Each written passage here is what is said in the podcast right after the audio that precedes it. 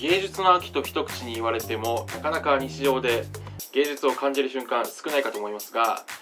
この展示会行ったなってことで一つこの秋は少し芸術楽しめたかもと思えるような素敵な展示会世の中いくつか巡り合うことがあるかと思います。私はですね今日ちょっと行かせてもらった京セラ美術館のアンディ・ウォーホル展行かせてもらって考えたこと感じたこと皆さんにお話しできればなと思います。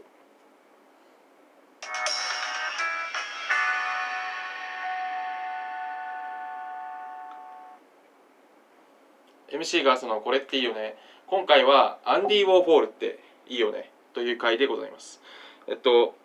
このアンディ・ウォーホールって人はえっとですねざっくり簡単に説明すると戦後第二次世界大戦後に活躍した現代アートのアーティストでして有名なものだとこうトマトホール缶の絵とかねで結構有名かなと思います。あのポップアートとか言われるもののですねとか新しい現代芸術みたいなもののこう世界を切り開かれた方として有名かなと思います。で、えっと、私あのアンディ・ウォーフォールで、えっと、今日はですねこういう彼の作品の特徴みたいなものを自分なりに見出して3点のポイントでまとめたんでその話できればなと思います。で1つ目は、えっと、アンディ・ウォーフォールっていう人は物の輪郭っていうものにものすごい鋭敏な感覚があった人なんだろうなっていうのが1つ目。で2つ目はその鋭敏な感覚っていうものを輪郭に対する鋭敏な感覚ってものを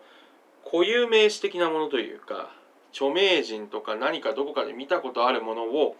使ってみせることによってよりうまく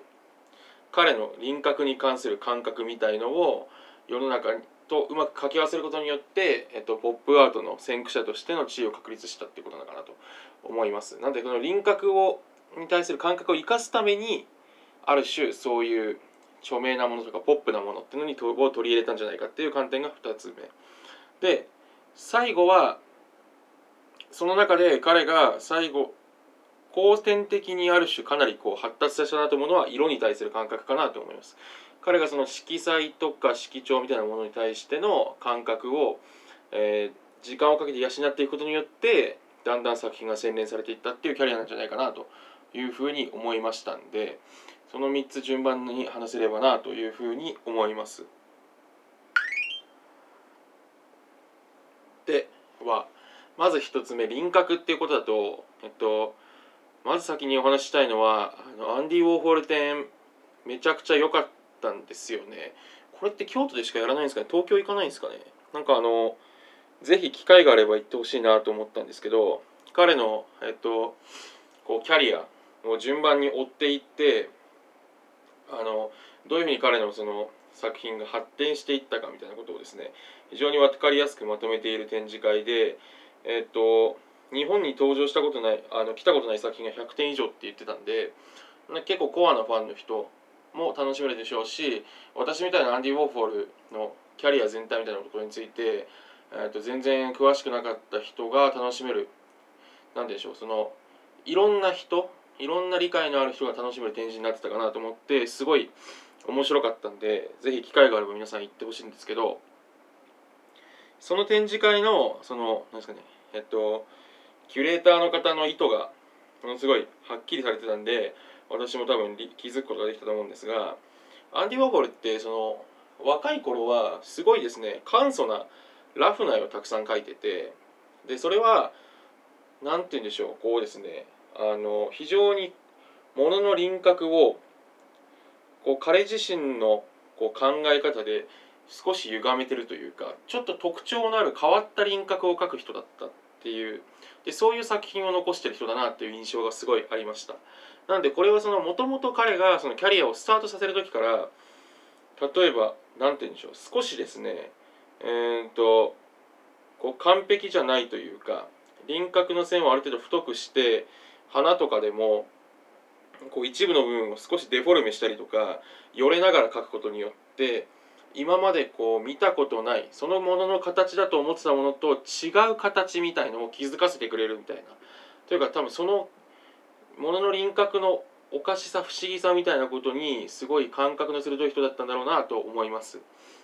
でそれが、えっと、彼のキャリアのスタート地点。一つ目のそのアンディ・ボーフォルの作品の特徴かなと思って見ました。でえっと2つ目のポイントというか2つ目気づいたのはじゃあその彼の輪郭に対する鋭敏な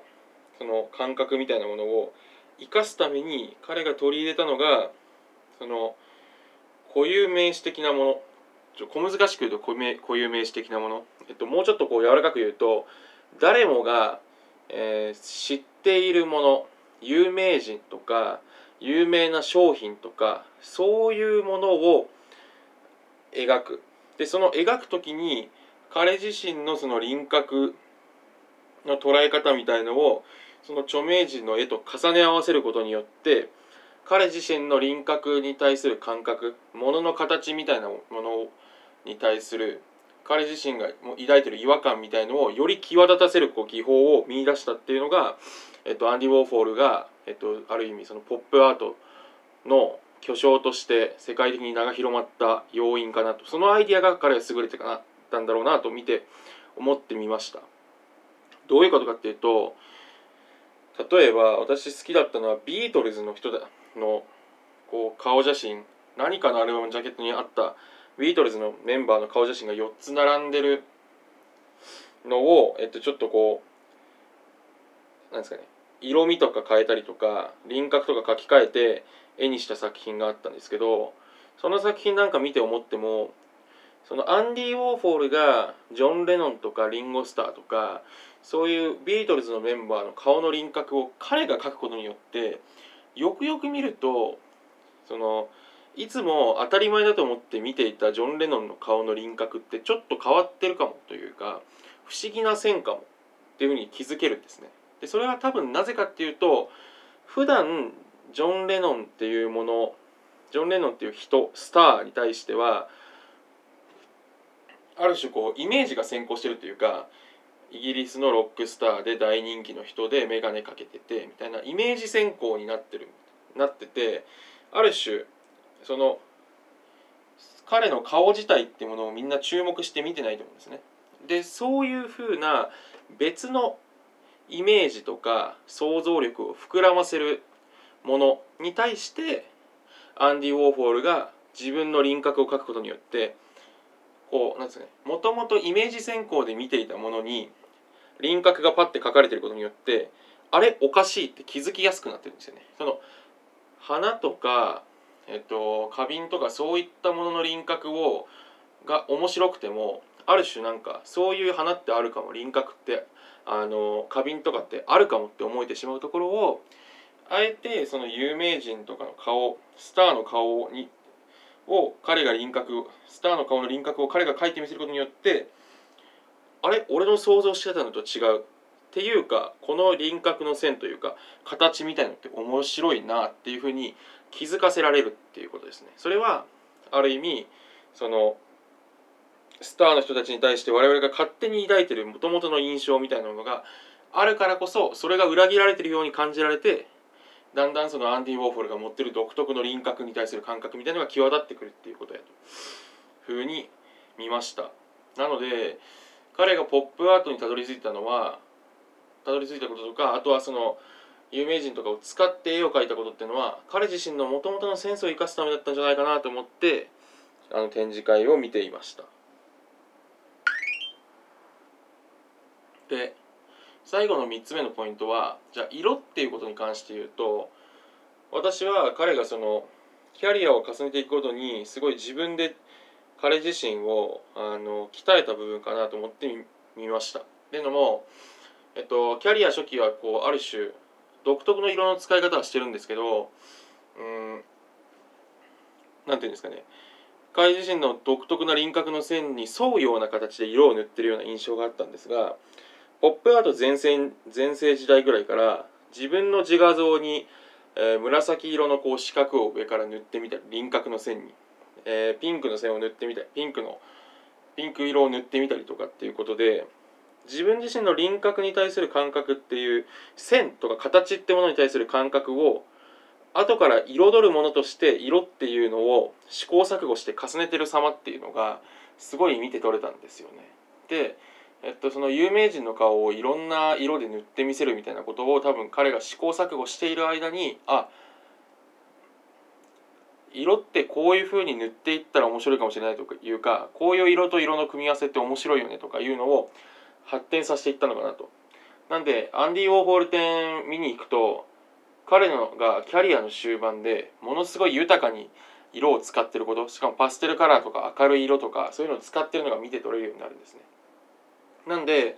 その彼のキャリアっていうのはもともと輪郭に対しての感覚みたいのがものすごい鋭かった人がいてでそれをどうやって自分のセンスを見せ世の中に訴えようかっていう時にあ有名なものとか世の中で大量生産されてるものを使えばその感覚がうまく見せられるかもっていうことでえー、著名人の顔とかを描くようになってでその著名人の顔とかを描いた時のインパクトをより強くするために色味みたいなものを試行錯誤していくことでだんだん彼がそれを体得していって彼のその作品がものすごい高いレベルにどんどん上っていった様が展示を通してすごい見ることができました。なのでぜひですねアンディ・ウォーホル展行ってみてもらえればなと思います。特にそのビートルズの絵とかシルベスタ・スタローンの顔写真とかマリン・ルモンの顔とかの、えっと、作品をぜひ見てほしいですね。そうすると私が話してたその輪郭がについて違和感を与えるような、えー、仕掛けとそれをさらにその作品自体をより、えー、なんですかねインパクトを残すための色の重ね合わせ方みたいなことに工夫をして彼の作品が成り立ってるっていうのがなんか伝わるんじゃないかなと思います。そうですね。はい。ということでした。あとはちょっとその何ていうんですかね。同じものを大量に複製するとか工業チックなアプローチがみたいなこともちょっといろいろ喋りたかったんですけど